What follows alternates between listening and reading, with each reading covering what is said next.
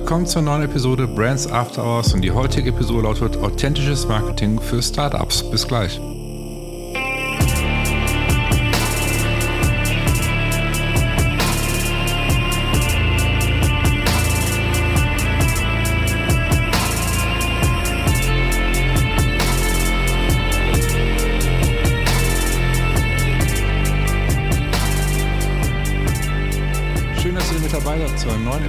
Brands After Hours und wie gerade schon vom Intro erwähnt, lautet die heutige Episode Authentisches Marketing für Startups. Und ich hatte wieder einen wunderbaren Gast hier in diesem Podcast, und zwar die Christine Michaelis. Und Christine ist Autorin von mehreren Büchern bereits. Und ihr neuestes Buch lautet Authentic Marketing für Startups. Also das Thema, was wir heute in diesem Podcast behandeln. Ähm, zudem ist Christine Marketing und Creative Startup Coach und Gründerin ihrer Creative Startup Academy. Also sprich, sie macht eine ganze, ganze Menge. Was sie genau alles macht, erklärt sie heute in diesem Podcast und wünsche euch viel Spaß. Ja, hi Christine, schön, dass du zu Gast bist in meinem Podcast. Ich freue mich riesig, mich mit, äh, mit dir jetzt ja ein bisschen über dein Buch, über deinen Werdegang, was du so tust, machst, zu unterhalten. Ich würde sagen, bevor wir starten, für die Zuhörer und Zuhörerinnen, äh, wer bist du, was machst du? Stell dich am besten einmal kurz vor. Ja, hallo Marcel, danke. Ich freue mich, dass ich hier sein kann. Also, ich bin Christine. Christine Michaelis ist der volle Name, wenn man das möchte. Mhm. Ähm, ich nenne mich Marketing und Creative Startup Coach. Äh, mit meiner Creative Startup Academy unterstütze ich Startups, ähm, sagen wir mal, hauptsächlich in den ersten drei Jahren, mhm. um äh, das ganze Starting, diesen ganzen Prozess vom Starting up und Marketing etwas einfacher zu gestalten, ähm, weil es ja doch sehr überwältigend sein kann, äh, wenn man anfängt und nicht weiß, wo man anfangen soll, äh, mhm. tatsächlich, weil ja so viele Aufgaben da sind. Und ähm, speziell auch äh, mit Marketing, und darüber reden wir heute auch so ein bisschen, um, mhm. um den Startups zu helfen, also und Startups da, ähm, ja, da inkludiere ich einfach mal die Startups äh, in, äh, in der Technologie, aber auch in allen anderen Bereichen. Und da gehören auch Freelancer dazu. Also für mich, jeder, der irgendwie selbst sein Geld verdienen möchte und nicht angestellt ist, ähm, kommt, fällt für mich da rein. Ich weiß, da gibt es verschiedene Definitionen für verschiedene Leute, für verschiedene Länder. Mhm. Ähm, für mich ist, ist das, äh, packen wir das alles zusammen, weil im Endeffekt hat jeder die gleichen Probleme, ähm, die gleichen Fragen ähm, und die gleichen Prozesse, die man wahrscheinlich durchgehen muss. Ähm, das mache ich jetzt seit ungefähr zehn Jahren. Vorher mhm. habe ich halt in Design Agencies gearbeitet als Kundenberater und strategischer Berater. Mhm. Ähm, und daher auch äh, sozusagen dieser Background mit dem Marketing und dann habe ich mich, ich bezeichne mich immer als, in Englisch ist das ein Accidental Entrepreneur, also jemand, der eigentlich nie sein Unternehmen alleine starten wollte und es dann doch irgendwie gemacht hat, warum mhm. auch immer. Und jetzt möchte ich das auch nicht mehr ändern, ähm, weil mir das so einen Spaß macht, äh, auch mit diesen äh, Startups zu arbeiten, da ist so viel Leidenschaft dahinter und so viel Gutes, was da passiert, auch für die Welt und ähm, für Gemeinschaften und so weiter, dass, dass mir das halt richtig Spaß macht. Mhm. Ähm, ich komme aus Berlin ursprünglich, äh, habe aber dann zehn Jahre in England gelebt, dann in Schweden und momentan befinde ich mich in Italien.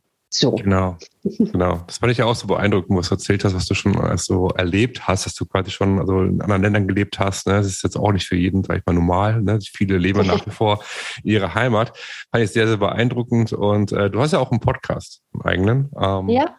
Und äh, da war ich ja letztens zu Gast, äh, mhm. wo ich sehr dankbar für war. Und das war der erste Podcast, den ich in Englisch halten durfte mit dir, was für mich natürlich auch eine neue Erfahrung war. Ja. Ähm, wie heißt dein Podcast, äh, damit auch die, die, äh, die Zuhörer dieses Podcast äh, auch reinhören können? Ja, können Sie machen. Der ist halt auf Englisch, wie du schon sagst. Ähm, und deine Folgen kommen ja auch bald raus. Also jeder, der ähm, diese Folge hört, sollte sich auch die Folgen natürlich mit Marcel anhören in Englisch. Mhm. ähm, ist ein Startup Student Podcast und ähm, da geht es halt um Unterstützung für Menschen, die ihr Unternehmen gründen wollen. Hauptsächlich äh, für Studenten allerdings muss man sagen, dass natürlich die Themen, die ich da behandle mit meinen Gästen sowie mit dir, äh, mhm. auch für äh, Nicht-Studenten sozusagen äh, interessant sind und äh, relevant sind. Mhm. Ähm, du hast ja gerade das Stichwort auch Startups aufgegriffen. Mit welchen Startups arbeitest du zusammen? Also ich meine jetzt im, ähm, weltweit oder jetzt in deiner in der Region? Also woher mhm. kommen die Startups, mit denen du arbeitest? Also eigentlich weltweit, äh, hauptsächlich aus Europa, würde ich sagen. Mhm. Also ich habe auch schon mit äh, Leuten in, in Mexiko und Australien, Armenien, Slowenien, oh, Slowenien ist ja Europa, Armenien, Georgien ja. und sowas ja. gearbeitet, sage ich mal. Ähm, hauptsächlich kommen die schon aus Europa, einfach auch wegen, der, äh, wegen des Zeitunterschiedes. Äh, mhm. Macht es dann einfach auch ein bisschen einfacher. Mhm. Ist natürlich alles möglich, aber mh, aus Europa hauptsächlich Englisch sprechend, habe aber auch schon mit welchen gearbeitet, die natürlich äh, Muttersprache Deutsch sind, weil ich ja auch Deutsch bin. Das ist ja nicht das mhm. Problem für mich. mhm. ähm, dann, du arbeitest ja dementsprechend mit unterschiedlichsten Kulturen zusammen. Ne? Ähm, das ist die Frage, die mich nur interessiert. Ist es, mhm. merkst du Unterschiede in der Kultur, was das Startup bei der Gründung angeht? Oder tickt jeder da irgendwie anders oder haben irgendwie deiner Erfahrung nach einen ähnlichen ja, ich sag mal, Background beziehungsweise ein Vorgehen bei der Gründung oder sind da schon Unterschiede bei den Kulturen, die du, die du da siehst? Ganz unterschiedlich. Okay. Wirklich. Natürlich, innerhalb einer Kultur gibt es auch Unterschiede, ist ja auch immer klar. Also es gibt jetzt nicht die typisch Deutschen und typisch Englischen und typisch äh, typische Leute aus Armenien, aber selbstverständlich die Kultur, ähm, in denen Leute aufgewachsen sind, hat ganz extrem beeinflusst, wie sie äh, ihr Leben gestalten, gestalten wollen und ähm, wie natürlich auch die Prozesse und äh, das, äh, sage ich mal, Berufsleben gestaltet ist und die Herangehensweise. Also natürlich haben alle die gleichen, ähm, sage ich mal, Ziele, also nicht alle die gleichen Ziele, aber schon natürlich ähm, gleichen Probleme auch, die gleichen Fragen und so weiter. Aber wie sie das dann angehen und in welcher Reihenfolge ist wirklich ähm, sehr unterschiedlich und auch ähm, dementsprechend äh, vielleicht von der Leidenschaft her, die dahinter steckt, mhm. ähm, obwohl da immer Leidenschaft hintersteckt, wenn jemand äh, was eigenes gründen will, aber ist schon anders ähm, in der Kommunikation auch sehr anders. Und auch mit dem, mit dem äh, sage ich mal, äh, mit dem Antrieb, der dahinter steckt und dann auch wirklich Sachen machen und nicht nur sagen, das merkt man schon sehr stark und auch so Deadlines einhalten oder nicht einhalten ähm, die sie sich ja selber setzen. Mhm. Also es mhm. ist ja nicht so, dass ich sage, du musst jetzt bis dann und dann das machen, aber das ist, spielt ja auch eine Rolle, weil als ähm, Coach ist man natürlich auch da als ähm, Accountability-Partner und dann, um dann diese Deadlines einzuhalten, die dann gesetzt werden, entweder zusammen oder die mein Kunde in dem Fall dann sich selber setzt. Aber es ist ein wirklich starker Unterschied. Ähm, natürlich spielt dann auch äh, für mich ein bisschen die Sprache die Rolle. Also ich habe mhm. ähm, zum Beispiel jetzt auch auf Italienisch mit einem Kunden gearbeitet, ähm, was für mich auch äh, eine sehr große Herausforderung war, weil ich spreche fließend Italienisch, aber äh, wie du ja selber weißt, ähm, arbeiten in der anderen Sprache ist dann immer noch mal ein anderes Level. Mhm. Mhm. Ähm, habe ich aber auch ganz klar gemacht und es ähm, ist auch eher auf einer freundschaftlichen Basis äh, gewesen, also schon bezahlt und alles richtig, aber halt jemand, der ein Freund war, der dann gesagt hat, er möchte mit mir arbeiten. Also dann auch jemand, der das Level, ähm, mein Sprachlevel kannte und das ist dann auch nicht das Problem. Und das gleiche habe ich auch immer noch in Englisch, obwohl ich schon zehn Jahre lang da gelebt habe, dass mhm. mal ab und zu ein Wort fehlt oder man was nicht versteht oder so. Und da muss man einfach nachfragen. Kommt äh, dann auch wieder ähm, auf authentisches, äh, auf, auf Authentizität an. Ne? Mhm. Also ich bin da auch sehr authentisch und sage, nö, kann ich nicht, ja, kann ich. Auch mit dem, was ich kann oder nicht kann. Mhm. Keiner kann alles. Und ich finde, das sollte man auch akzeptieren und auch entsprechend offen sagen, wenn, wenn irgendwas nicht gemacht werden kann. Also da habe ich auch noch nie gemacht, dass wenn ein Kunde mal was angefragt hat, dass ich dann gesagt habe, ja, das kann ich machen. Weißt also mhm. äh, bloß weil ich jetzt Webseiten selber äh, gemacht habe, zum Beispiel in der Vergangenheit, heißt das nicht, dass ich ein Website-Designer bin. Also von mhm. Coding habe ich keine Ahnung. Und ich habe auch jemandem geholfen mit einer Webseite, war aber da ganz klar. Ähm, und das kommt dann natürlich darauf an, dass man das dann auch, dieses Expectation Management, ne, dass man sagt, mhm. okay, ähm, das kann ich, das kann ich nicht. Äh, und da kann ich gerne ein bisschen helfen, aber es ist schon immer besser, jemanden anderen was zu geben, die dann auch Experten sind. Also ähm, mhm. ja. Ich kenne das, ich weiß genau, wovon du sprichst. Ich kenne das äh, zu gut, wenn, wenn man irgendwie, wenn jemand anfragt und man möchte halt irgendwie alles anbieten und äh, äh, mhm. aber hat ja gar nicht die Expertise letztendlich drin.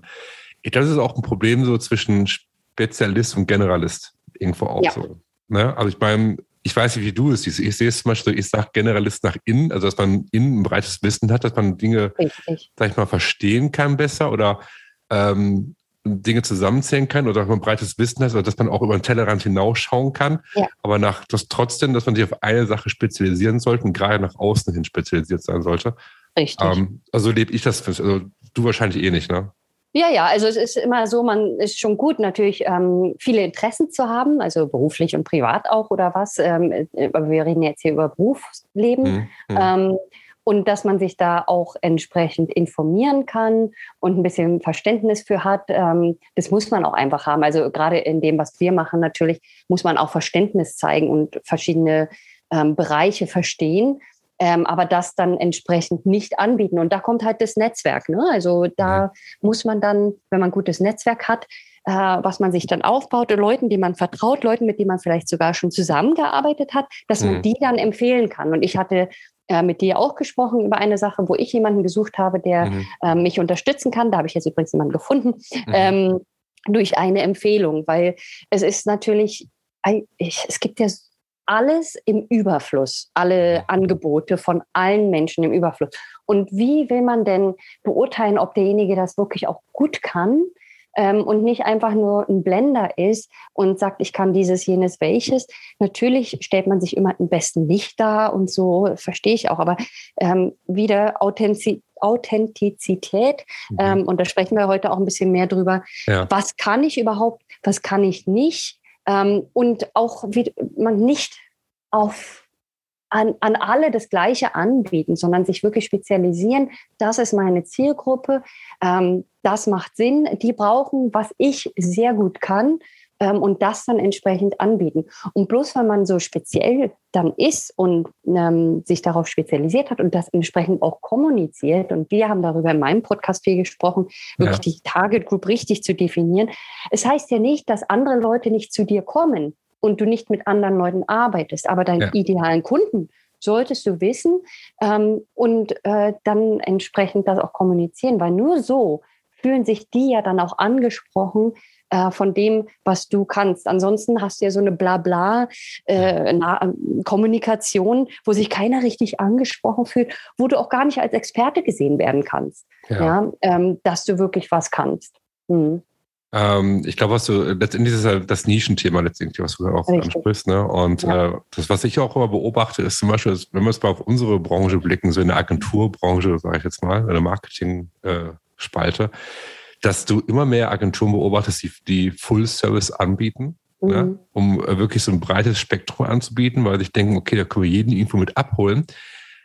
Aber ich das auch sehr, sehr schwierig finde, weil ich denke auch, du sollst dich nach außen spezialisieren, wie du das gerade auch erwähnt hast, weil letztendlich, wenn man es jetzt nicht mal vergleicht, andersrum, wenn du jetzt, ähm, keine Ahnung, ich sage jetzt mal, ist mal ein neg wirklich negatives Beispiel zu nehmen, du hast wirklich mhm. eine schlimme Krankheit, sag mal, du hast, keine Ahnung, du hast jetzt irgendwie einen Hirntumor oder sowas, da gehst du ja auch nicht zu irgendeinem Arzt hin und suchst einen Spezialisten auf, der darauf spezialisiert ist, sage ich jetzt mal. Ne? Also so ganz blöd gesagt, oder suchst jetzt irgendwie, ähm, willst, willst einen Porsche kaufen, dann gehst du beim Porsche-Händler nicht zu irgendeinem, ähm, der alles verkauft. So, also, weil ich dich richtig beraten lassen möchte. Das heißt, du suchst eigentlich nach Spezialisten für etwas. Und ähm, ich denke, das ist eins zu eins für uns genau das Gleiche.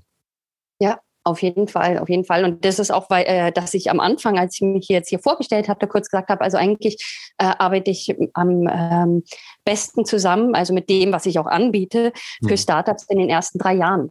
Ich habe, das heißt aber nicht, dass ich nicht mit Startups gearbeitet habe, die in der Growth Phase sind und ähm, Investment gesucht haben ähm, und äh, dann die vorbereitet habe auf ähm, Investment-Meetings äh, mit Investoren und so weiter. Das, das habe ich ja trotzdem trotzdem gemacht und das kann ich auch. Aber da bin ich halt nicht spezialisiert drauf und mhm. da ziehe ich mir gegebenenfalls Spezialisten mit dazu mhm. und äh, wieder das Netzwerk. Also es ist enorm wichtig, weil mh, hm, wenn du dann was nicht anbieten kannst oder willst, in dem Moment auch, mhm. dann ähm, ist es halt gut zu sagen, nee, das kann ich nicht anbieten, aber ich habe hier jemanden, der wäre perfekt. Mhm. De mit dem würde ich äh, dich mal verknüpfen und äh, dann schaut ihr einfach, ob es passt. Das ist natürlich sehr äh, hilfreich, auch wenn du gar nichts anbieten kannst von dem, was die Leute fragen. Also ich werde auch immer wieder gefragt, ob ich ähm, irgendwie mit Social Media helfen kann und so.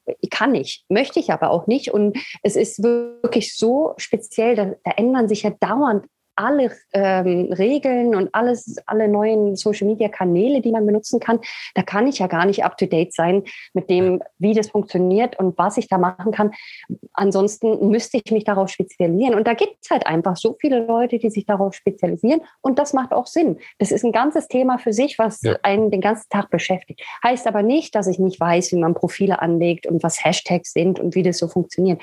Aber mit den ganzen neuen Regeln und äh, Algorithmen und allem, was sich da ständig ändert. Das kann und möchte ich auch gar nicht irgendwie up to date sein. Ja, ja. Bin, ich, bin ich total bei dir. Das ist ähm, ja. immer jetzt auch so ein Punkt. Ähm, ich meine, ich finde es okay, wenn du am Anfang irgendwie so alles machen möchtest, gerade wenn du vielleicht auch irgendwie anfängst zu gründen, sag ich mal, dass du vielleicht auch erstmal mhm. dich selbst findest, weißt du? Ja. Du, also, wenn ich zurückdenke, ähm, 2010, das ist zwölf Jahre her, wo ich die Agentur gegründet habe, mhm. da war auch alles, da war auch Full Service, da war halt mhm. der, der, Wunsch da, dass du Designs, dass du Logos entwickelst, dass du Webseiten entwickelst, also wirklich so die ganze voll, mhm. volle Breite anbietest halt. Ähm, und im Laufe der Zeit hast du einfach gemerkt, woher, wohin dein Herz immer mehr tendiert, sag ich mal, in welche Richtung es schlägt, ja. weißt du? Und dann fängst du an, darüber nachzudenken, okay, was macht dir am meisten Spaß? Was ist der größte Wert für deine Kunden? Und äh, mhm. letztendlich, womit verdienst du auch gutes Geld? Das ist natürlich auch eine Frage. Halt, musst du dich auch die Frage stellen. Ne? Und äh, ja. dann fängst du an zu spezialisieren. Also was bei mir zumindest halt, dass du mit Laufe der Zeit erstmal dich findest und dass du dich selbst findest, weil ja gerade so mit, mit Designern ähm, gibt es wahrscheinlich auch zig andere Beispiele, jetzt auch ob es Texter oder Texterinnen sind, aber ich habe letztens eine Unterhaltung mit einer Designerin, mit einer Freelancerin gehabt, die, die äh, für uns auch ähm, viele, viele Projekte mit abwickelt und die sagte, sie möchte, sie macht alles, sie macht einfach alles, weil sie äh, sich nicht festbinden möchte auf eine Nische, auf eine, also auf eine Spezialisierung letztendlich halt auch. Ne? Mhm. Und das ist auch okay. Ähm, weil sie, sie ist einfach vielleicht noch nicht an dem Punkt. Du kannst auch nichts mhm. manchmal erzwingen, wenn du eigentlich dein Herz sagt, nee, will ich nicht. Ich möchte noch alles anbieten. Ich glaube, das musst du selbst irgendwann für dich ähm, vielleicht erfahren oder merken. Ich weiß nicht, wie dein Prozess ja. damals war, aber ich habe bei mir jetzt gedauert. Ja, bei mir auch. Also ich habe ähm, ich habe erstmal, und das ist, was ich meinte mit dem Accidental Entrepreneur. Ne? Also ich wollte ja nie mein eigenes Unternehmen haben, weil es ja viel zu anstrengend. Du musst dauernd die eigenen Kunden finden. Ob du jetzt sicheres Einkommen hast, weißt du nicht. Mhm. all diese Sachen, da musst du dich auf einmal auseinandersetzen mit Steuern zahlen und äh, den ganzen Blödsinn, der da noch mit dranhängt, der auch jetzt ja. immer noch nicht toll ist zu machen, der aber ja. gemacht werden muss. Ähm, und da geht es dann auch um Outsourcing, da sage ich auch gleich noch was dazu. Ähm, aber ich habe in einer Agentur gearbeitet, Vollzeit und habe dann, und wie das so ist, wenn du in einer Agentur Vollzeit arbeitest, heißt es nicht acht Stunden am Tag, sondern ähm, zehn bis 16 Stunden am Tag. Ja. ähm, und habe dann aber gedacht, ach Mensch, ah, ich bin mal interessiert an äh, neurolinguistischen Programmieren, NLP. Und habe dann ein, einen Kurs gemacht, ähm, richtiges äh, Training, also erstmal so äh, Taster-Sessions, wo ich dann mhm. erstmal über verstanden habe, was das ist und fand es so toll und dachte, okay, ähm, das möchte ich, da möchte ich richtig zertifiziert drin werden. Und habe dann das alles gemacht, habe dann das Zertifikat bekommen und habe dann gesehen, die bieten auch Coaching an. Was ist denn Coaching überhaupt? Ja. Ähm, und wir reden hier vor zehn Jahren. Ne? Ähm, was ist denn Coaching? Ich weiß gar nicht so genau und habe mir das dann angehört und habe mich dann entschieden, eine Coaching-Ausbildung auch mit denen zu machen und habe das dann gemacht. Ähm, und habe dann mich erstmal Life Coach genannt, weil man weiß ja gar nicht, was will man erstmal machen damit. Ja. Und habe dann mir eine, eine Landingpage irgendwie gemacht, äh, damals noch mit Wix. Ja, ähm, ja. Und habe einfach eine Seite gehabt mit einem Bild von mir und so ein paar, einen Absatz und ein, you can contact me hier, ne? Ohne zu sagen, was ich überhaupt mache richtig und ähm, äh, mal gucken wir einfach mal, was passiert, Life Coach. Und habe dann angefangen, bin dann angefangen, ähm, habe dann angefangen, mich auf Networking-Veranstaltungen umzutreiben, Leute mhm. kennenzulernen und so weiter und habe dann irgendwie angefangen, mit Startups zu arbeiten. Also es ist einfach passiert. Also meine Zielgruppe hat mich gefunden in dem Moment. Ja, das kann Aha. ja auch sein. Ähm, und mir hat das halt so einen Spaß gemacht, wie ich auch am Anfang gesagt habe, weil da immer so, ein, so eine Leidenschaft hinter ist und oft auch noch ein äh, guter Zweck dahinter steht. Ähm, und da dachte ich, Mensch, das macht ja richtig Spaß. Und habe dann angefangen und habe gedacht, gut, spezialisiere ich mich doch mal auf Startups. Ne? Mhm. Und irgendwie, um denen zu helfen, ähm, wie, man, wie man sein Unternehmen startet. Und habe dann Learning by Doing auch. Also ich meine, ich habe ja auch gerade erst mein Unternehmen gegründet und das ist halt auch so eine Sache. Ich war jetzt nicht zertifiziert in Entrepreneurship und wie man ein Unternehmen gründet und sowas mhm. alles, sondern ich habe es einfach durchgemacht und war dadurch in der Lage, anderen Startups zu helfen mit dem ganzen Prozess. Also gar nicht erstmal mit Marketing, sondern mit diesem, sag ich mal, mit dem Startup-Prozess. Ähm, hab Genau. Und mhm. dann kam es aber so, dass die Startups, mit denen ich gearbeitet habe, natürlich dann auch an einem Punkt waren, wo die gesagt haben, aber du hast doch auch diese ganze mehr als 13 Jahre Marketing-Expertise dahinter dir. Mhm. Warum bietest du das denn nicht mehr an? Und ich war so ähm, anti-Marketing, weil ich so lange in dieser Branche gearbeitet habe und gesagt habe, nee, das will ich eigentlich nicht mehr. Ähm, und habe das deswegen auch gar nicht mit reingenommen. Habe dann aber gesehen, natürlich, der Markt ist da, die Anfrage ist da, die Leute, mit denen ich arbeite, kommen an den Punkt, wo die sagen, okay, jetzt brauche ich aber auch Hilfe mit Marketing. Mhm. Habe das dann ähm, mit ein paar Kunden gemacht und dachte, aber das macht ja eigentlich Spaß. Das ist ja auch ganz anders, als in einer Agentur zu arbeiten. Du, du arbeitest ja mit einem, mit einem äh, Individuum oder zweien, sage ich mal, wenn es zwei Co-Founder sind, ja. ähm, die da Unterstützung brauchen und einfach überhaupt nicht das Wissen vom Marketing haben. Und wir beide, also du und ich, wissen auch, dass Marketing ist nicht einfach zu lernen. Und das ist so eine ever evolving skill. Also das ist hm. immer weiterführend und immer wieder gucken, was passiert denn im Markt und immer up to date sein. Allgemein jetzt nicht speziell mit äh, ja. TikTok oder irgendwelchen Social Media Kanälen. Darum geht's ja gar nicht. Das ist halt auch dieser Aberglaube, dass Marketing eigentlich nur ein, ein TikTok-Account ist.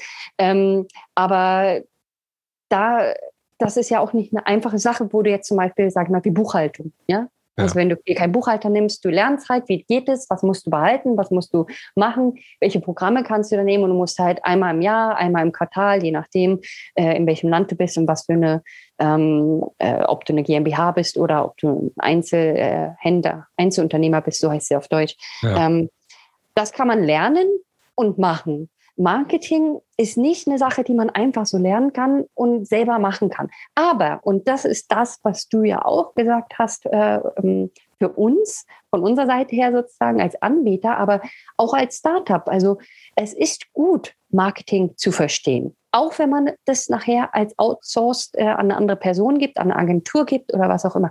So ein mhm. bisschen Grundverständnis für Marketing hilft dabei, jemanden zu finden, der das auch wirklich gut kann was du dann auch beurteilen kannst, ob derjenige das gut kann und einfach entsprechend auch gut zuarbeiten kannst und mitarbeiten kannst. Ne? Also je mehr man über Marketing versteht, desto einfacher ist es natürlich auch mit jemandem zusammenzuarbeiten, der das dann für dich übernimmt.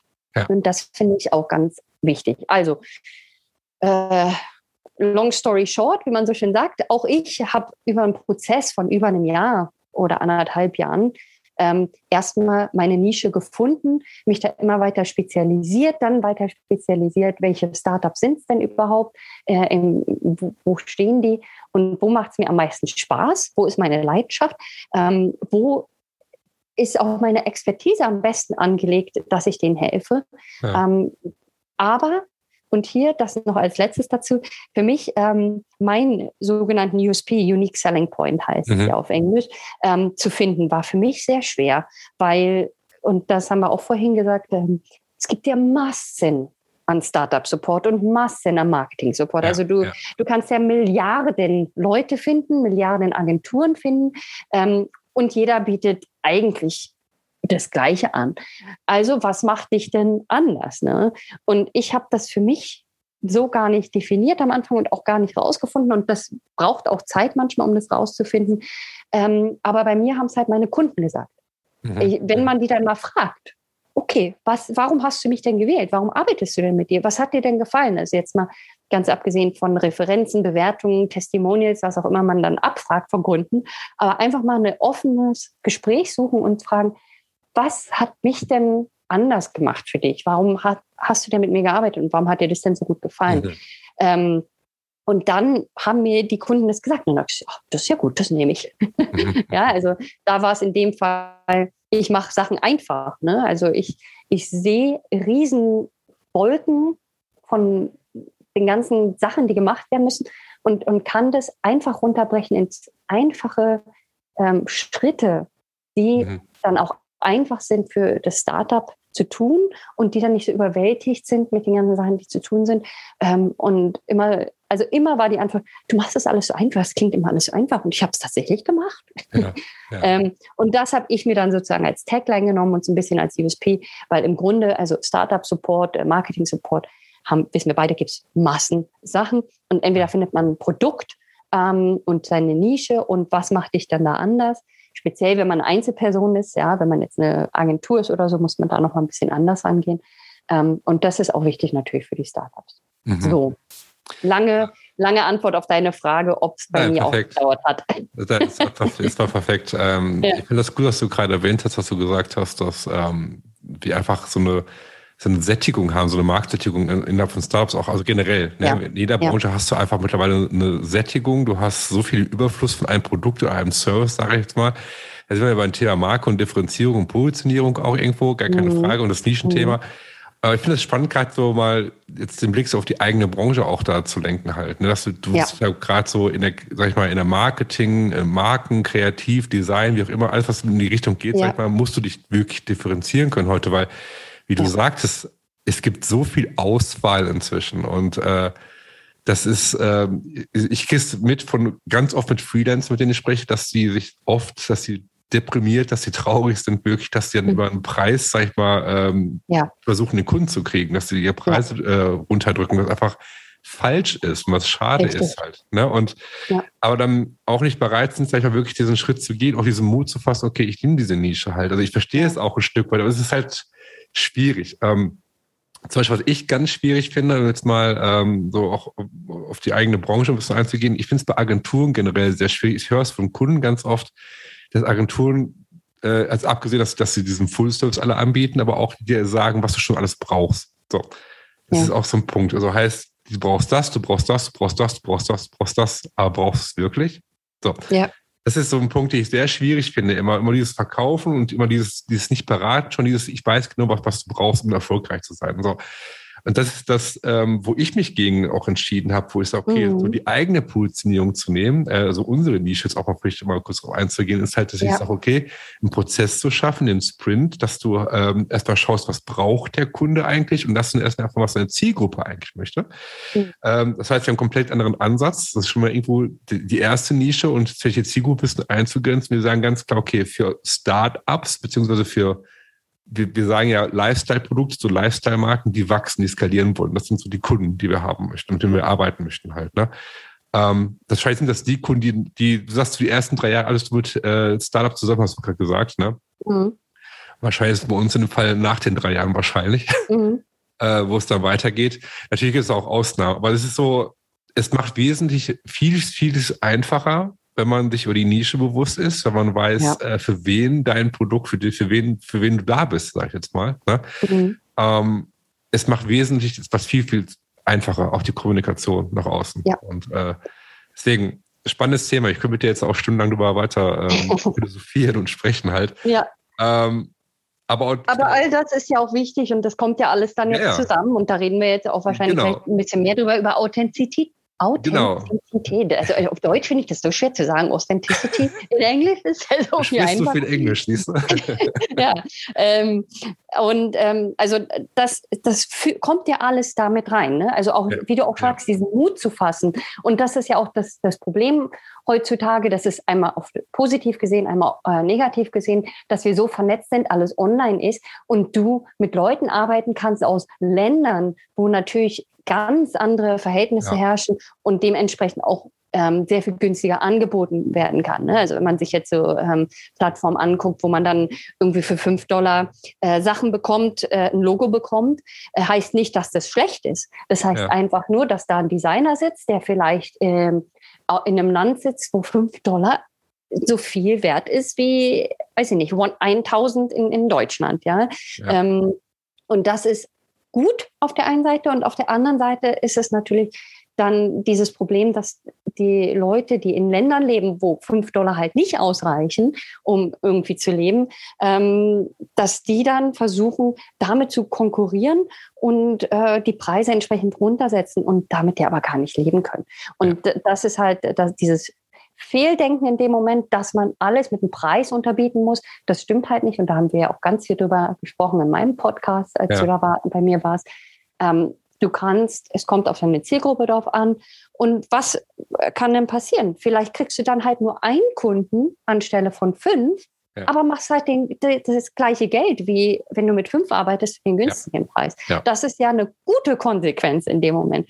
Ähm, aber da haben halt viele Angst vor und das ist so eine Mindset-Sache, wo man vielleicht dran arbeiten muss. Ähm, aber ja. Ja, ich denke, die Frage ist letztendlich, wie, wie, willst du dich positionieren und für wen willst du arbeiten? Und die, das ist die Frage ja, wieder, die wir vorhin auch schon hatten. Das Ding ist halt, ich glaube, möchtest du jetzt gerne hochpreisige Kunden haben, sage ich jetzt mal, und du hast mhm. aber einen sehr günstigen Preis, den du anbietest, wird es auch nicht funktionieren, weil ich, mhm. was ich ganz oft gehört habe, ist von gerade größeren Unternehmen, die äh, haben keine günstigeren beauftragt, weil sie sich denken, okay, kann irgendwie nichts Vernünftiges sein. So, mhm. weißt du? Das hört sich total krass an, aber es ist so, ja, ähm, für die ist es dann so, es muss schon was kosten, damit es auch wirklich uns, dass es was Vernünftiges ist. Und umgekehrt, wenn du, sag ich mal, eine Zielgruppe hast, die jetzt vielleicht nicht so ein hohes Budget zur Verfügung hat, für die ist natürlich ein teures Angebot natürlich nicht interessant, kommt fällt schon mal raus. Also heißt, ähm, wie du dich nach außen positionierst, wenn du sagst, okay, ich möchte jetzt ne, ich war hochpreisige Kunden haben, da musste ich auch nach außen anders positionieren, präsentieren, mhm. deine Preise mhm. anpassen. Das heißt, die, die, sag ich mal, vielleicht Small Business, sag ich mal, die gerade starten, die jetzt nicht irgendwie keine Ahnung, wie viel 1000 mhm. Euro äh, Budget zur Verfügung haben am Anfang, sage ich jetzt mal, die fallen weg. Ja. So. Und das muss man ich, erstmal auch so ein bisschen für sich ähm, akzeptieren und sagen, jo, so positioniere ich mich mit meinem Produkt Richtig. für die und die Zielgruppe. Und dann ist es aber wichtig, auch entsprechend das zu liefern, was man verspricht, oder am allerbesten noch mehr liefern, als das man versprochen hat, dass die Kunden so begeistert sind und denken, boah, also das hätte ich jetzt nicht erwartet. Und das gilt aber auch für, für, ähm, für, für wenig Geld, für kostenlos, für alles, was man macht. Es muss ähm, wenigstens das Versprechen, was man gegeben hat, halten äh, und wenn es geht, sogar noch übersteigen. Ähm, und da äh, kommt es halt wieder darauf an, dass man authentisch ist. Ne? Ja, und ja. Ähm, das ist auch, äh, warum mir das immer so wichtig ist. Also Authentizität ist ähm, extrem wichtig für mich als Wert im Unternehmen und als Privatperson, ähm, kommt auch wieder dann darauf zurück, dass ich sage, nö, das kann ich nicht, nö, das will ich nicht machen.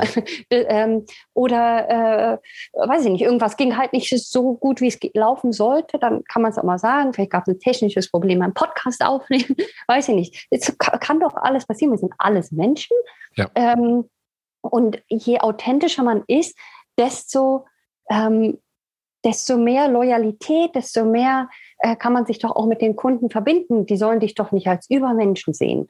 Ja, oder äh, irgendwie, das ist, das ist ein Gott für mich, de, diese Person. Nee, ist eine, die sind doch alle ganz normale Menschen. Und das muss ich sagen, hilft mir auch immer sehr, wenn ich ähm, mit Leuten rede, ähm, was auch immer für Branchen, die äh, weltberühmt sind in dem Moment auch wirklich. Also ich hatte schon mit so vielen äh, Sprechern äh, zu tun, weil ich auch Veranstaltungen für Startups organisiert habe, ja. wo ich echt dachte, Mensch, also dass ich mit, diesem, mit dieser Person mal sprechen würde, hätte ich nie gedacht. Ähm, ja. Und dann im Endeffekt habe ich mir aber gesagt, nö, eigentlich ist es ja auch nur eine Person und habe dann ganz normal ja. mit denen geredet. Und ich glaube auch, das möchten auch die Leute. Ähm, und man muss auch nicht so eine Angst haben vor, vor Marketing selbst. Ne? Also wir können es auch mal so ein bisschen ähm, demystifying. Ich weiß gar nicht auf Deutsch, demystifizieren. Ja. weiß ja. ich nicht, ob das irgendwie ein Wort ist, aber ähm, Marketing im Grunde ist ja Leuten erzählen, dass du existierst, was du anbietest, in einem, in einem ja, in einer Art und Weise, dass die Leute das verstehen und mehr wissen wollen. Und dann äh, kommt äh, sozusagen das Sales in, in äh, rein. Ja. Ähm, aber das ist halt wichtig. Und das aber, äh, und das ist halt das, was wir die ganze Zeit sagen, dieses Authentische. Ne? Und das ist nicht so einfach. Das ja. ist nicht so einfach, authentisch zu sein, weil erstens hat man diese ganze Angst, äh, dann sieht man alles online nur, was ganz viel Fake ist, ähm, was ganz viel äh, Sachen verspricht, die gar nicht eingehalten werden können. Ja. Ähm, und so weiter. Also das, das finde ich, verstehe ich, warum Leute da so eine Angst haben, aber wirklich dieses authentisch sein. Weil wenn man nicht authentisch ist, ich meine, die, die Leute merken doch, also selbst wenn man jetzt mal von einer Person ausgeht und man ist auf einer Netzwerkveranstaltung und spricht mit jemandem, ja wenn man dem irgendwelche Sachen erzählt, die überhaupt nicht stimmen, äh, das merken doch die Leute, dass da irgendwas nicht stimmt. Spätestens, wenn sie mit dir zusammenarbeiten wollen, denken sie, äh, das ja. ist aber ganz anders. Also ja, genau. Ganz, ganz wichtig. Ganz wichtig. Das authentisch sein. Die, die, Glaubwürdigkeit letztendlich halt. Ja, ne? Und das Ding ist halt, also Glaubwürdigkeit ist ja gerade bei, bei, bei der Markenbildung ein ganz wichtiger Faktor halt. Und ähm, authentisch, es ist ja, es, wirkt, es ist ja auch Sympathie gleichzeitig, ne? Sympathie, ja. Glaubwürdigkeit und ich merke es ja auch, das haben wir, da haben wir uns ja auch sehr ausführlich darüber gesprochen, zum Beispiel, also mir ist es zum Beispiel so, wenn ich irgendwie ähm, mit, mit jemandem, gerade mit Native Speakern, insbesondere Englisch spreche zum Beispiel, ne, mhm. ähm, ich bin immer dazu so, so innerlich gezwungen, irgendwie das perfekt zu machen, also perfektes Englisch sprechen zu müssen, sage ich jetzt mal. Mhm. Das setzt sich da unnötig unter Druck und so. Und ich habe jetzt mit so vielen gesprochen, dass die gesagt haben, es ist okay, wenn du Fehler machst, weißt du? Ja. Sei so authentisch. Das ist, das ist ja auch vollkommen wahr. Und mein Kopf dann sagt ganz oft so, nein, du musst das besser machen. Das ist, ich weiß, das ist die falsche Einstellung, gar keine Frage.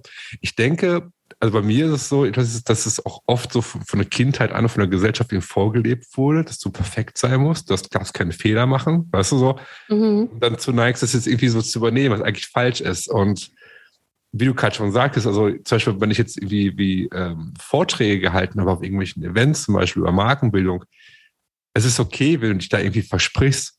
Ne? Es ist okay, wenn du mal irgendwie einen Fehler machst. Ja, klar.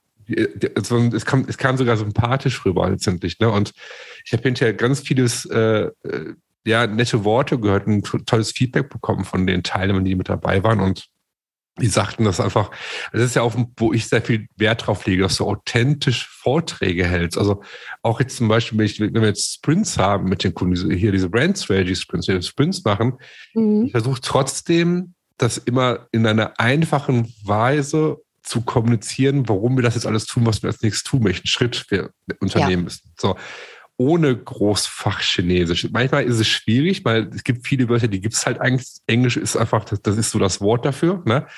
Mhm. Aber trotzdem, dass, dass es so rüberbringst, dass es halt nicht dieses Fachchinesisch kommt, sondern dass es authentisch rüberbringst, dass es einfach rüberbringst und äh, ich merke, dass es, dass, es, dass es unglaublich viel gefällt, dass wenn du einfach, sag ich mal, authentisch wirkst und jetzt einfach, sag ich mal, nicht dieses, dieses Fachliche zu dir rauslässt und dass du nicht versuchst, zu perfektionistisch zu sein, dass du einfach versuchst, okay, es ist okay, wenn du Fehler machst, es ist auch okay, mhm. wenn du mit deinem mhm. Unternehmen einfach mal, äh, ja, authentisch wirkst. Also, das hört sich mal doof an, so zu sagen. Das, was ich meine, also, dass du wirklich ja. glaubhaft wirkst da aus, dass du echt wirkst wie eine Person, wie ein Mensch. Richtig. Und äh, du verbindest dich ja, das hat man auch in deinem Podcast, das Thema, wo ich ja sagte, so, meiner Sicht, dass sich ähm, Ziel ist, dass sich eine Marke mit der Zielgruppe verbindet, also dass, dass sich deren Identitäten verbinden, sage ich jetzt mal. Ne? Richtig. Ähm, so, das wie ein guter Freund, den du gefunden hast, sage ich jetzt ja. mal. Und, Im Endeffekt sitzen ja in jeder, in jeder Firma Menschen. Ja, genau. Das sind ja die Menschen, mit denen man zu tun hat, ja. Also und deswegen auch, wenn man jetzt ein B2B-Geschäft hat, sage ich mal, wo man sich nur an, an, ähm, an Unternehmen wendet und gar nicht an den Endkonsumenten sozusagen verkauft, auch da hast du doch mit Menschen zu tun. Auch da musst ja. du äh, über die Menschen Bescheid wissen und äh, wissen, was, was wollen die? Warum, genau. warum, was macht es überhaupt Sinn, dein Produkt, deinen Service einzukaufen für das Unternehmen? Und ja. im Endeffekt, das ist eine Person, die da eine Entscheidung trifft. Ja. Also, und das ist aber nicht so einfach, ne? Also wissen, wer man ist und wissen, wie, wie man denn authentisch ist, weil man ist ja so gewohnt, sich vielleicht äh, in verschiedenen Situationen anzupassen, was in Ordnung ist, ist ja. auch ganz normal. Natürlich rede ich doch mit meiner Mutter anders, als ich mit meinem Freund rede, als ich mit einem Businesspartner rede, mit einem Co-Founder oder mit einem Kunden. Ja, mhm. da wähle ich andere Worte, da, da rede ich über andere Themen wahrscheinlich und so. Aber trotzdem muss man halt immer wieder auf diese authentische Essenz zurückkommen können und authentisch sein. Ja, ich mhm. kann dir auch gerne noch ein anderes Beispiel geben, als ich noch angestellt war in einer Agentur. Das war in England, ja. kam ich an. Ähm, und das ist halt wirklich auch eine große Agentur äh, gewesen, ähm, die jetzt halt äh, knapp äh, 400 äh, oder 500 Mitarbeiter hatte, ja. ja. Ähm, und war auch schon was anderes äh, im Gegensatz zu der Agentur, wo ich vorher war, wo uns halt 30 Leute waren. Ne? Ist ja schon eine ganz andere Atmosphäre auch und ja. andere Prozesse und so. Ähm, und da gab es bestimmten Verhaltenskodex natürlich auch, ähm, der aber auch sehr stark variiert hat, je nach Abteilung. Ja, also mhm. ich war halt in der Kunden- und Strategieberatung. Ähm, da gab es einen anderen Verhaltens- und Kleidungskodex als jetzt äh, der Programmierer. Ne? Also finde ich schon mal nicht so gut, aber ist Wirklich? okay. Ja, extrem gewesen. Okay. Ja. Ähm, so, aber ich bin ja nun mal eine, eine sehr authentische, quirlige, ein bisschen komische, verrückte Person auch. und ich hab, wollte das auch darstellen, ja. ja. Ähm, und und äh, habe dann auch wirklich dieses Bedürfnis, meinen Arbeitsraum, wenn ich da schon so viele Stunden bin, zu ja. schaffen, der mich inspiriert, der mir Kreativität gibt und mir auch ein Lächeln auf Gesicht bringt. So. Und habe dann und die äh, Leute, die vielleicht dann auf meine Internetseite gehen und meine YouTube-Videos vielleicht sehen wollen danach. Ich habe halt einen Mitbegründer meiner Firma, ist offiziell ein äh, Einhorn. Ja, ein, ein lustiges, äh, dickes Einhorn, was eigentlich ein Stofftier ist, ähm, ja. was ich äh, mal geschenkt bekommen habe. Und dann hat es irgendwie alles so seinen Lauf genommen mit der Besessenheit von Einhörnern. Ähm, aber ähm, jetzt nicht im Startup-Sinne, dass man Einhorn wird und so weiter, sondern halt wirklich im magischen und ein bisschen Freude und ein bisschen anders da sein. Gehört vielleicht auch zu meinem USP. Ähm, und habe halt angefangen, meine verrückten Stofftiere und so mit auf Arbeit zu nehmen. Und habe die auf die Fensterbank gesetzt. Mhm. Ja, also ich habe am Fenster gearbeitet und hatte dann da halt meine, meine merkwürdige ähm, Corner, meine Ecke, wo diese Sachen da waren. und die Leute kommen dann. Bitte? Wurde das gerne gesehen? Oder also, äh, etwas äh, komisch geschaut, von anderen, ja. äh, aber nichts gesagt. Äh, von meinen Vorgesetzten, die fanden das dann eigentlich ganz lustig. Also die haben auch vielleicht mal gefragt, was ist das? Habe ich gesagt, mhm. hey, das ist äh, Gavin, mein, mein Mitbegründer. Also damals war es ja noch kein Mitbegründer. Mhm. Ähm, und so, und, und die sind jetzt hier. Und dann haben die aber auch nichts gesagt, weil ich glaube, das war dann so komisch, dass sie gar nicht wussten, wie sie darauf reagieren sollten, um zu sagen, das geht nicht. Ähm, mhm. und es kamen ja auch Kunden, wir haben ja auch Kundenverkehr gehabt und so, das ist ja nicht das Problem. Mhm. Ähm, und äh, das war dann okay. Und dann auf einmal fing die Agentur an, die Leute mit einzubeziehen. Die haben, sie haben sich in Meetings gesetzt, die Kuscheltiere, ja, mein, mein Einhorn. Ähm, einer hat äh, ein anderes äh, Ding, ich, das, ich weiß gar nicht, das kann man, ich kann gar nicht sagen, was das war. Äh, ein lustiges Etwas, was ich da rumstehen hatte, haben sie gekidnappt ja. und haben mir Kidnap-Briefe geschrieben. Ja, okay. wenn du dein, dein, den wiedersehen willst, musst du das und das machen. Ähm, dann am Valentinstag hat mein, mein Brokkoli, den ich da stehen hatte, ähm, der ein Anwalt ist übrigens, ähm, der hat dann äh, Karten bekommen, Valentinskarten von Kollegen, anonym. Ich weiß wirklich bis heute nicht, wer das war. Dann meine Vorgesetzte hat einen Anzug genäht für den Brokkoli. Also es fing dann an, dass die Leute das auch wirklich ähm, gut fanden, dass mal sowas passiert ja. und wussten halt, dass ich so bin ähm, und haben das akzeptiert. Und mich äh, heißt ja nicht, dass ich nicht professionell arbeite. Ich bin ja. pünktlich, ja, also dann, wenn man wieder auf Stereotypen geht, die Deutsche, ja. die in England gearbeitet hat. Also ich habe ja extrem hart gearbeitet. Der Kunde war extrem zufrieden ähm, und äh, die Ergebnisse waren entsprechend und war auch professionell, ja. Aber halt alles mit ein bisschen Light Touch ähm, und um authentisch zu sein, weil wie gesagt, professionell reden und sich verhalten und auch anziehen. Heißt ja nicht, dass ich da in einem, in einem Einhorn-Onesie ankam. Ja? So ja. geht es ja dann auch nicht, das verstehe ich ja. Ähm, aber ich habe übrigens auch keinen zu Hause. Ähm, aber ähm, halt so ein bisschen meine Persönlichkeit damit reinbringen. Ja. Und das hat funktioniert und das kann man machen. Das heißt jetzt nicht, dass jeder sich irgendwelche Einhörner hinstellen soll und irgendwie extrem ja. komisch sein soll, aber so wie jeder ist, das kann doch reflektiert werden in dem, was man macht und egal, wo man ist.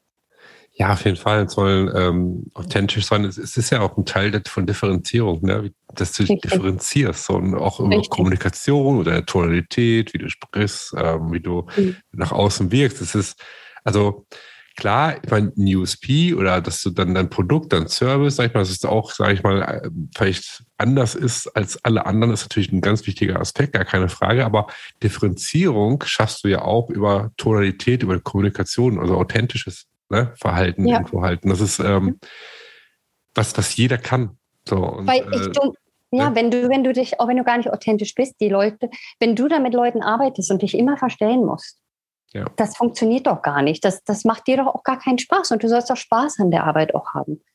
Das ja, ist doch auch das Wichtige. Das, ist, das Ding ist auch, wo viele ähm, leider immer noch beobachte ich viele Unternehmen zu neigen, ist ja auch, dass sie sagen, äh, wir müssen das so und so machen, die machen es ja auch so. Also mhm. Äh, und dann wirst du aber nicht schaffen, dich zu differenzieren. Das, ja. das, das, weil der Mut fehlt oder vielleicht die Angst fehlt oder vielleicht die Angst haben, sage ich mal, dass das irgendwie ja. vielleicht äh, abgelehnt wird von der Zielgruppe. Aber genau das ist ja das, wie du erstmal sichtbar wirst. Ne? Und das ist doch aber auch okay, abgelehnt zu werden. Das muss ja. man ja auch mal sagen. Es ist ja. doch okay, dass Leute nicht mit dir arbeiten wollen. Mit den Leuten willst du ja auch gar nicht arbeiten. Genau, bei Segmentierung wieder sind wir bei dem Punkt, den okay. wir vorhin gesagt haben, hier, du bist nicht für jeden halt da. Ne? Und okay. das, das, das Ding ist einfach, also ich beobachte es ganz, ganz offen, ganz ehrlich. Ich habe lieber jemand, also ein Unternehmen, eine Marke, ein Startup, wie auch immer du es nennen magst, das authentisch ist. Wo ich mich, wo ich, wo ich dann irgendwie sage, boah, sympathisch und glaubhaft und äh, du hast Vertrauen, ist ja auch die erste Stufe vom Vertrauen, was du entwickelst irgendwo in deinem Kopf ähm, als, sage ich jetzt mal, irgendwie ein Unternehmen, was versucht, so perfekt irgendwie seriös nach außen zu wirken, was aber gleichzeitig irgendwie unsympathisch wirkt, kenne ich auch ganz viele, ohne es Namen zu nennen. Also, ja, unpersönlich halt genau, auch. Genau, unpersönlich, genau, ja. genau. Ähm, wo, was für mich direkt das Interesse einfach schmälert, so, ja, ja. und mit denen in Kontakt zu treten. Ähm, ja. Also es ist, ich habe noch ein, ein anderes ja. Beispiel zum Beispiel, also das, äh, dies, dieses authentisch sein und dann, ähm, da kommen wir dann auch gleich noch zu ein paar Tipps vielleicht, was mhm. ihr ja auch äh, mit euren Kunden macht, was ich auch immer mache, mit Werten und so weiter. Aber das, dieses, wenn man dann so ist, wie man ist, dann steht man auch raus und dann ja. erinnern sich die Leute an dich als Person. Du repräsentierst ja dein Unternehmen, ja, ja und als dich als Unternehmen. Ach, das habe ich doch schon mal gesehen. Da kommt dann auch wieder Visual Identity rein, natürlich, dass dann alles eh gleich äh, stringent aussieht und konsistent ist und so weiter. Mhm. Aber ich habe zum Beispiel, ich war ja auf, ich, keine Ahnung, Hunderten von Startup-Veranstaltungen in der ganzen Welt zum Beispiel, ja. Ja. Ähm, als Sprecher, aber halt auch als Gast natürlich, ne? um zu netzwerken, um sich weiterzubilden, um einfach zu gucken, was passiert denn so. Und das waren auch Veranstaltungen mit, sag ich mal, fünf bis 7.000 Menschen. So. Mhm. Und da versuch doch mal rauszustehen. Da versuch doch mal, dass die Leute sich an dich erinnern. Ich habe was gemacht, gar nicht bewusst, muss ich sagen, ja. ähm, was aber mir dann wieder die Leute, anderen Leute gesagt haben, das ist ja ganz schön clever. Bei dem und dem, den habe ich gedacht, das stimmt. Aber ich habe das einfach intuitiv gemacht, weil ich halt meine ähm, meine komische, merkwürdige Seite mit reinbringen wollte. Ne? Ähm, also ich bin ja eine Person, die ganz äh, offen ist und immer zu Leuten auch geht und gerne einfach ohne Angst äh, sich in Konversationen einmischt, mit Leuten redet, anspricht, ja. wenn da welche rumstehen und so. Ähm, das ist natürlich ein Vorteil. Aber ich habe zum Beispiel auf diesen Veranstaltungen, ich habe mein Einhorn mit meinem Logo, Gavin, ja, ja ähm, den habe ich ja illustrieren lassen, habe ich auf kleine Sticker, so 3D-Sticker, ähm, ja. drucken lassen. Und habe mit jedem, den ich gesprochen habe, habe ich gesagt, ach, willst du auch einen Einhornsticker haben? Was für eine komische Frage, ja. Wenn du da stehst mit dem, mit dem Chef der Investmentbank von Europa ja. und du fragst ihn, habe ich auch gemacht, ob er einen Einhornsticker haben will. Der hat gesagt, gerne, hat sich das auf seinen Namensschild geklebt und hat gleich gefragt, ob er noch zehn haben kann für seine Kinder. Ja, und du warst direkt in seinem Kopf drin.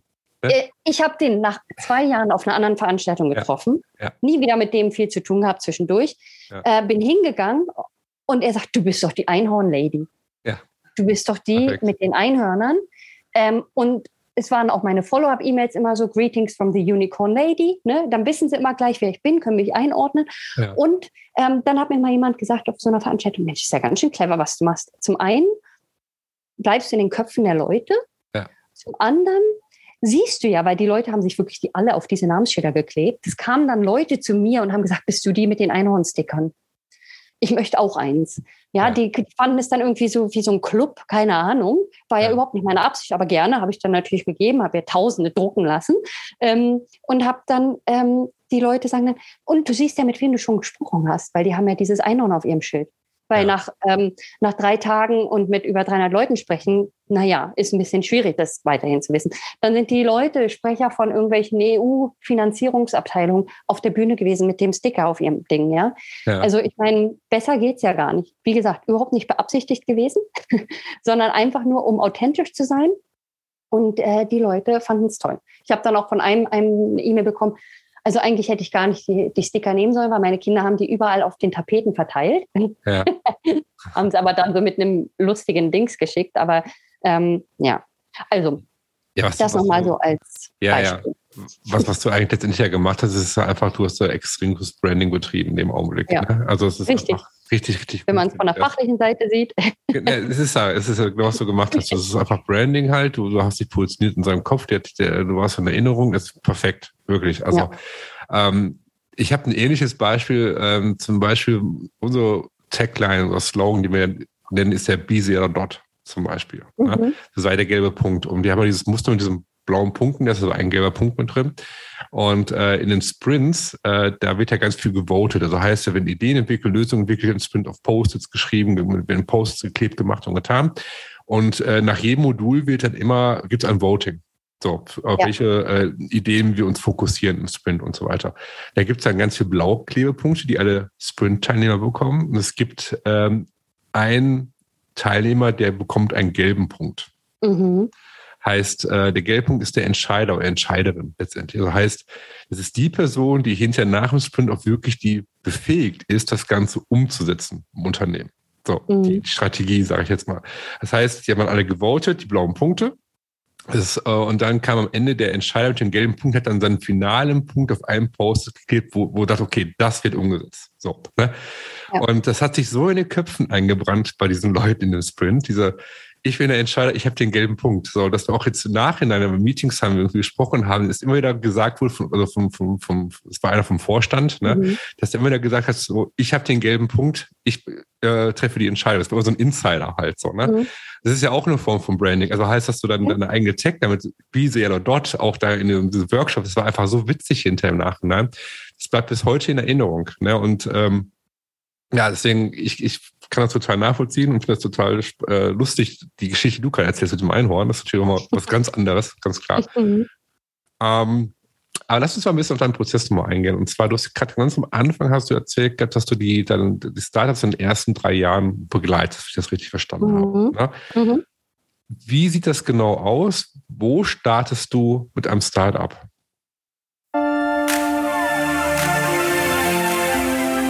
Susanne von Burnt hier nach einer kurzen Unterbrechung geht es gleich weiter. Wir hoffen, der Podcast gibt dir hilfreiche Tipps und Inspiration für deine Marke. Wir wissen, es ist anstrengend, die eigene Marke, egal ob Unternehmen oder Startup, zu positionieren. Möglicherweise stehst du gerade vor der Herausforderung, mit deinem Unternehmen zu skalieren, möchtest dich neu positionieren oder hast ein Small Business und möchtest gerne die favorisierte Marke für deine Kunden werden. Schaue doch mal auf brandsafterhours.com und klicke oben rechts auf Markeninsights. Dort findest du Blogartikel, Buchtipps und die Anmeldung zu unserem wöchentlichen Newsletter. Über den bekommst du jeden Montag konkrete Insights, die dich bei der Positionierung oder Stärkung deiner Marke unterstützen. Dabei ist es nicht wichtig, welche Ziele du mit deiner Marke gerade verfolgst.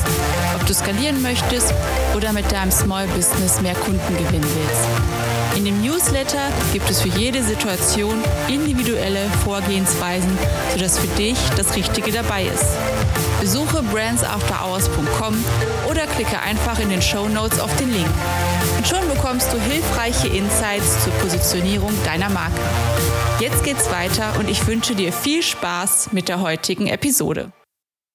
Ja, also das äh, kommt natürlich doch an, wenn man jetzt, sage ich mal, äh, One-to-One -one mit jemandem arbeitet oder ob die irgendwie meine Online-Academy äh, beigetreten sind, um dann da zu machen. Obwohl da habe ich auch ähm, Live-Support mit dabei. Einmal die Woche bin ich live äh, mit verschiedenen Sachen, mhm. ähm, wo man dann halt sehen kann, weil natürlich jeder irgendwie an einem anderen Punkt ist. Ne? Auch wenn, ähm, wenn sie jetzt, sage ich mal, im zweiten Jahr sind, ist es anders, als wenn sie noch nicht mal gegründet haben oder mhm. vielleicht sogar noch in einer Vollzeitanstellung sind und nur damit überlegen, äh, sich selbstständig zu machen. Mhm. Ähm, da, das ist relativ äh, angepasst, aber äh, ich habe ja zum Beispiel auch so eine, so eine 30-Tage-Challenge kostenlos, die wirklich von, ich habe eine Idee und weiß gar nicht, wo ich anfangen soll, bis ich kann jetzt einen Einjahres-Marketingplan machen in 30 mhm. Tagen. Ist sehr ambitious und du musst da auch wirklich dabei sein und das machen wollen und jeden Tag was investieren wollen.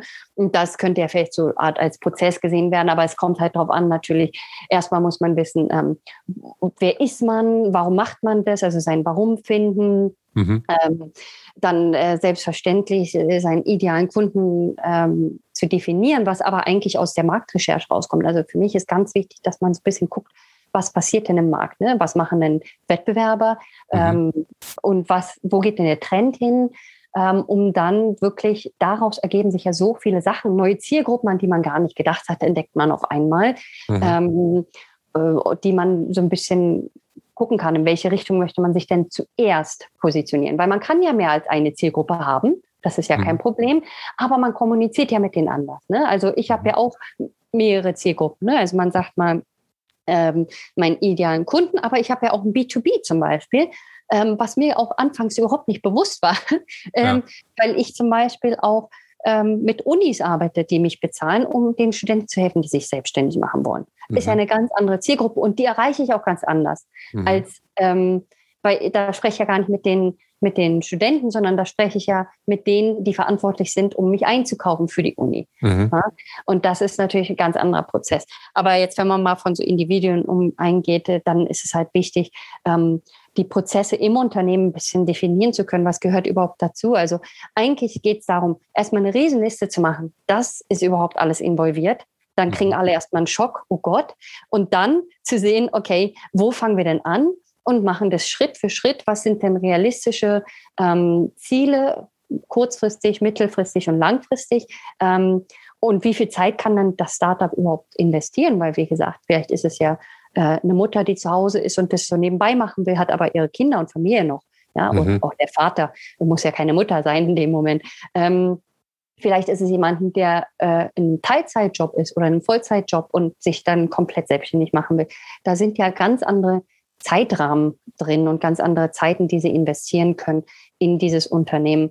Ähm, also erstmal alles rausfinden, was gehört denn so dazu. Mhm. Und da gehören halt auch so zu, okay, ähm, ab wann muss ich denn überhaupt mein Unternehmen registrieren? Ja, das musst du ja überhaupt gar nicht machen, wenn du noch gar nicht anfängst und noch gar keine Rechnung schreibst und noch gar kein Einkommen hast. Ja, ja. also du kannst ja auch erstmal anfangen mit Sachen, weil man hat ja nicht gleich vom Tag eins irgendwelche Kunden, die bezahlen. Ja. Ähm, dann äh, testen äh, das Produkt, also ist das ein Service oder ein Produkt, da gibt es ja auch wieder andere Herangehensweisen, ähm, ob man jetzt einen Prototypen bauen muss oder nicht. Dann testen mit Leuten, vielleicht ein Testprogramm machen, ähm, Service, wenn man einen Test-Online-Kurs, weiß ich nicht, also kommt darauf an, was es dann sein soll im Endeffekt. Ähm, Feedback nehmen, das, was ihr ja auch macht. Ne? Also testen, Feedback, testen, Feedback und dann mhm. hat man halt die Produktentwicklung daraus. Aber alles basiert auch auf ähm, natürlich Research, also was passiert im Markt, wer ist der Kunde, ja. mit den Kunden, potenziellen Kunden reden. Ähm, und dann ähm, entwickelst du was und dann geht es darum, damit weiterzumachen. Und dann musst du auch überlegen, okay, was, was gehört jetzt eigentlich dazu? Was muss ich vielleicht haben an mhm. Verträgen schon mal, äh, wenn jetzt jemand kommt? Ähm, was mache ich denn mit dem ähm, GDPR, ähm, also die Datenschutzverordnung, ne? also in Deutsch DG, ja, ja, DSGV. Hm. Danke. Ähm, und ja. ähm, was muss ich denn da überhaupt beachten? Und was, vielleicht muss ich ja Versicherungen haben. Was für Versicherungen brauche ich denn ähm, oder auch nicht? Und wie, wie mache ich denn da weiter? Also wirklich Schritt für Schritt ähm, das zu machen. Ähm, und dann, ähm, ach so, was, was heißt denn das jetzt überhaupt? Was muss ich denn an Buchhaltung machen? Ah, okay, Buchhaltung so mhm. und so. Suche ich mir da einen Buchhalter, mache ich das irgendwie selber? Ähm, bis hin dann natürlich auch ähm, zur Visual Identity, äh, Werte definieren, ganz wichtig. Ja, Wofür steht ja. man überhaupt?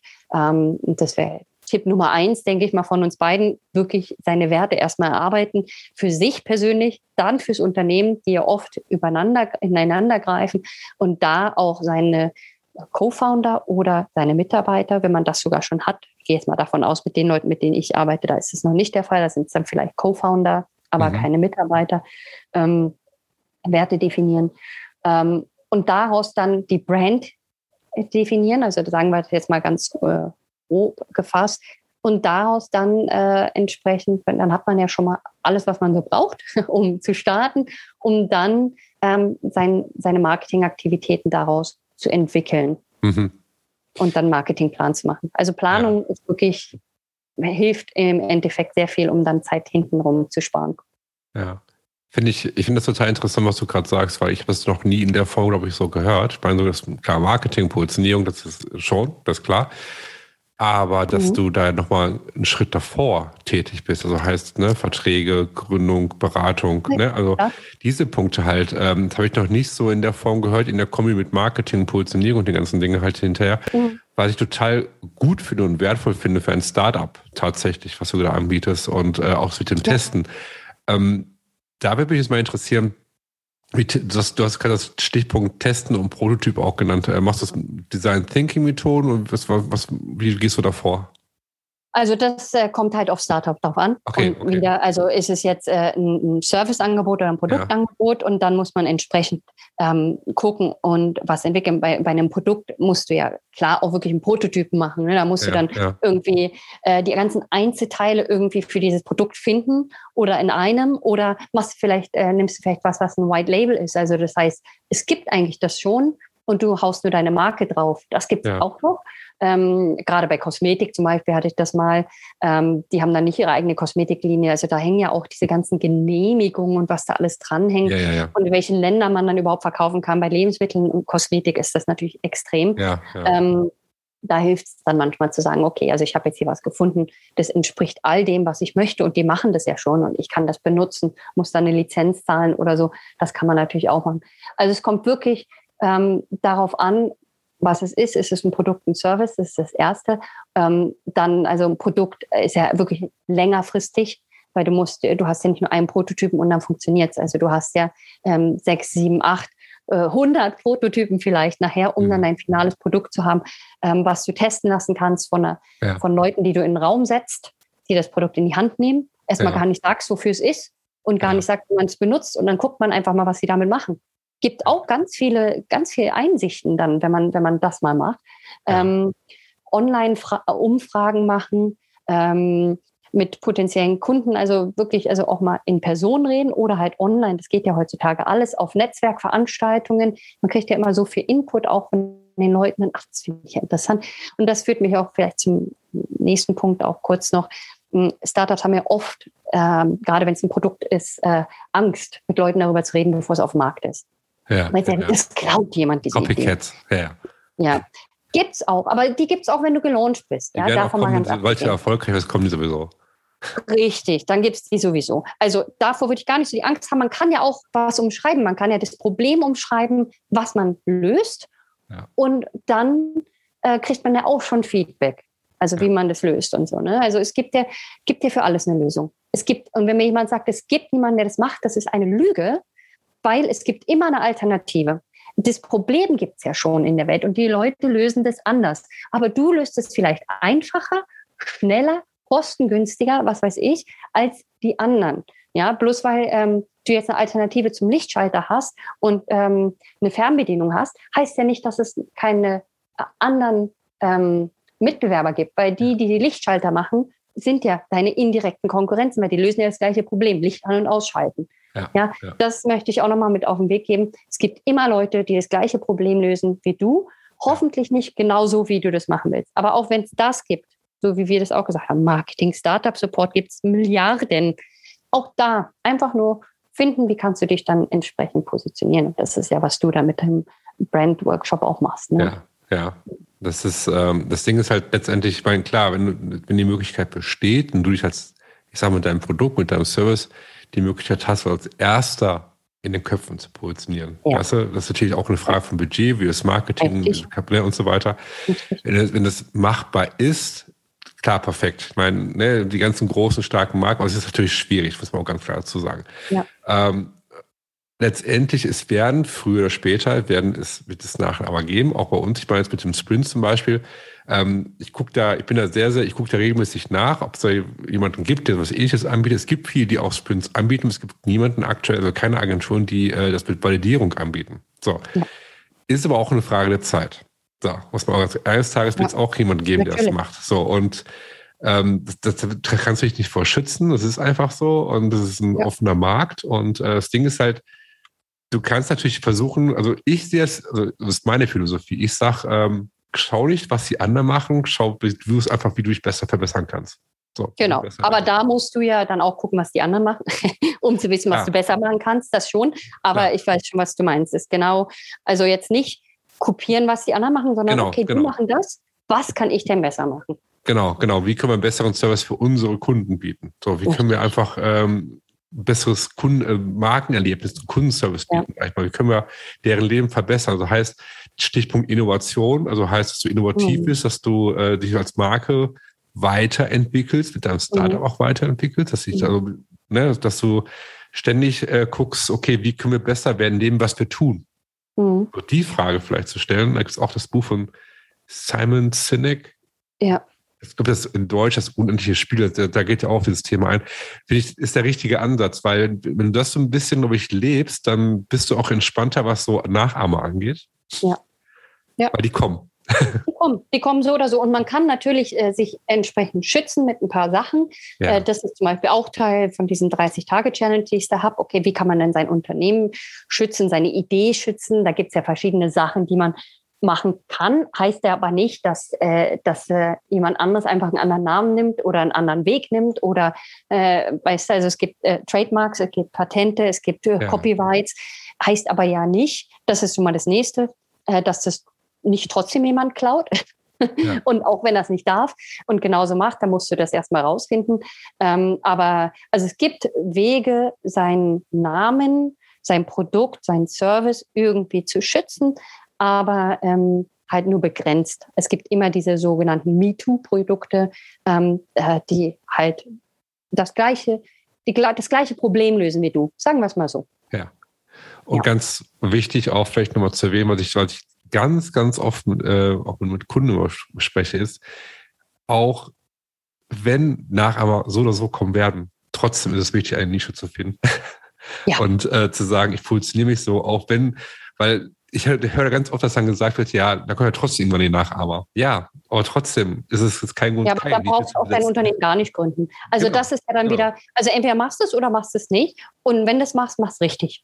Ja, genau. so. Der Schlüssel ist einfach in meiner Sicht der Schlüssel oder der Schlüssel zum Erfolg ist einfach, dass du nicht stehen bleibst und nicht, dass du ja. dich einfach agil, ich nenne es mal ganz bewusst agil weiterentwickelst. So. Ja. Weißt du, und ähm, wirklich die Frage, wie können wir besser werden in dem, was wir tun? Wie können wir einfach wertvoller, wie können wir vielleicht noch wertvoller für unsere Kunden werden? Wie können wir unsere Positionierung stärker festigen? Weißt du, man über Werte, über Authentisches, ne? Richtig. Ähm, das halt in Form von Weiterentwicklung, sondern nicht, welche, welche Funktion das Produkt hat. Klar, wenn das sich mitentwickelt, gar kein Frage, ist auch gut, aber du weißt, was ich meine. Ne? Das ja, ja. Ist, ähm, ich glaube, das ist, es macht vieles viel einfacher, wenn man dieses Mindset hat, auch so als Unternehmen so, so, so, einen Plan zu haben, an die Hand zu bekommen. Das ist, wo ich auch versuche, so unsere Kunden so in die Richtung zu lenken, weißt mhm. du? Und in Sprints halt, dass du testest, probierst, dass du was Neues äh, erfährst, lernst und deinen Kunden, dass du es probierst, wie kannst du es umsetzen. Das ist ja auch irgendwie, es macht ja auch Spaß. So, das war ganz klar. Ja, und je länger du dein Unternehmen hast, desto schwerer wird es für die Leute, weil sie ja denken, naja, die sind dann halt schon ein bisschen mehr eingefahren. Ähm, man braucht aber immer diesen frischen Wind. Und, aber viele Unternehmen schaffen das ja auch. Viele Unternehmen sagen, nicht durch Personalaustausch jetzt, sage ich mal, äh, aber auch durch Personalaustausch frischen Wind reinspringen, sondern diese, diese, wie man ja so schön sagt, Startup-Mentalität mhm. immer da ist und immer die, diese Neugierde da ist, was Neues auszuprobieren, ähm, zu schauen, was passiert ähm, und dann entsprechend das mit seinen Werten vertreten zu können. Mhm. Bevor wir jetzt gleich langsam zum Ende kommen, du hast ja auch einige Bücher geschrieben. Ne? Ja. Äh, wie viele Bücher waren es? Es war eine Menge, ne? Äh, 16 sind es, glaube ich, momentan. 16 Bücher. Ja. ähm, dein neuestes Buch heißt ja auch Authentic äh, Marketing for Startups. Ne? Genau. Was ich mir ja auch hier vor mir liegen habe gerade. Und äh, das ist ein neuestes Buch. Ähm, du hast 13 Bücher geschrieben. Ähm, also vor allem Kam sogar noch eins raus danach. Ach, ich habe noch eins raus. rausgebracht. Ja, ja, aber das ist erstmal unwichtig. Das hat jetzt nichts damit zu tun. Okay, ja, okay, interessant. Ja. Also ist das, das, das Authentic Marketing ist Nummer 12 dann dementsprechend? Äh, nee, 15. Genau. Okay. Mein 16. Ja, gut. Okay. Also, jedenfalls, ja, das ist rausgekommen. Genau, das ist äh, Ende letzten Jahres rausgekommen. Ja. Und dann Anfang diesen Jahres als, ähm, als Kindle-Version auch. Genau. Okay, also da ähm, können jetzt auch all die, die gerade zuhören, können natürlich in diesem Buch auch jetzt nur den Input natürlich nochmal nachlesen, den du gerade auch erwähnt hast. Ne? Ja, genau. Also es sind halt wirklich, es, das ist in vier Teile aufgeteilt. Einmal, ähm, also es ist halt auf Englisch, uh, Your Authentic Self, also dein, dein wie findest du denn überhaupt raus, wer du bist und wofür du stehen willst? Da geht es auch um Werte, da geht es darum, ähm, so ein paar wirklich praktische Übungen. Ich bin immer ein Mensch, der muss immer alles praktisch machen, auch ähm, und nicht nur Theorie. Also da sind einfach praktische Übungen drin, um ja. überhaupt erstmal rauszufinden, ähm, wer bin ich überhaupt? Weil es ist nicht ganz so einfach, äh, wie man immer denkt, zu wissen, wer ist man denn überhaupt. Mhm. Ähm, dann geht es so ein bisschen um die Basics, also da geht es um, um Marketing, um diese Angst zu nehmen und ein Marketing-Mindset zu erstellen, ein USP rauszufinden, seinen Kunden zu definieren. Ähm, dann der dritte Teil ist über äh, Netzwerk und ähm, Community Building wie man das so machen kann, mit wem will man denn ähm, vielleicht zusammenarbeiten, ähm, wie bildet man dann ein, ein Support-Network auch für sich, äh, ja. nicht nur für seine Kunden sozusagen. Und dann ähm, geht es tatsächlich um Marketingaktivitäten. Ähm, und da ich mich halt ähm, auf Startups äh, fokussiere in den ersten drei Jahren, äh, heißt es auch oft, dass da nicht viel Geld hinter ist für Marketingaktivitäten. Nichtsdestotrotz muss man da natürlich Zeit und Geld reinstecken. Dementsprechend sind dann da Marketingaktivitäten drin, die Low- und No-Cost-Sachen äh, sind ähm, und wie man dann einen einjährigen Marketingplan erstellen kann. Das ist sozusagen dann die runde Sache. Also erstmal Authentizität, was heißt das, wo bin ich ähm, und wie kann ich das in alles, was ich mache, einfließen lassen und das mhm. dann praktisch äh, in meinem Marketingplan wieder zu spiegeln. Ja, das Buch natürlich auch unten in den Show Notes natürlich verlinkt, äh, damit ihr. Ähm, ja, damit ihr natürlich auch nachschauen könnt. Also ich finde es super. Ich habe es gerade vor mir, wie gesagt, ich blätter es gerade durch und es ist einfach super übersichtlich und ähm, ja, ich kann es auch nur äh, empfehlen. Ähm, schaut euch das Buch an, wenn ihr mehr zu dem Thema erfahren wollt und tiefer einsteigen wollt. Ähm, ja, bevor es letzt, äh, leider zum Ende kommen, weil ich könnte mit dir jetzt auch noch ewig weiter quatschen, merke ich ja. gerade. Das ist einfach, äh, einfach ja, ich finde es eine super angenehme Unterhaltung gerade auch. Ist, äh, wo findet man dich, wenn man dich jetzt äh, mehr für dich interessiert und sagt, okay, als Startup zum Beispiel, ne, ähm, bist du vielleicht der richtige Ansprechpartner und äh, sie möchten gerne mit dir in Kontakt treten, möchten irgendwie okay. sich mit dir, mit darüber unterhalten. Wie können sie mit dir in Kontakt treten? Wo finden sie dich?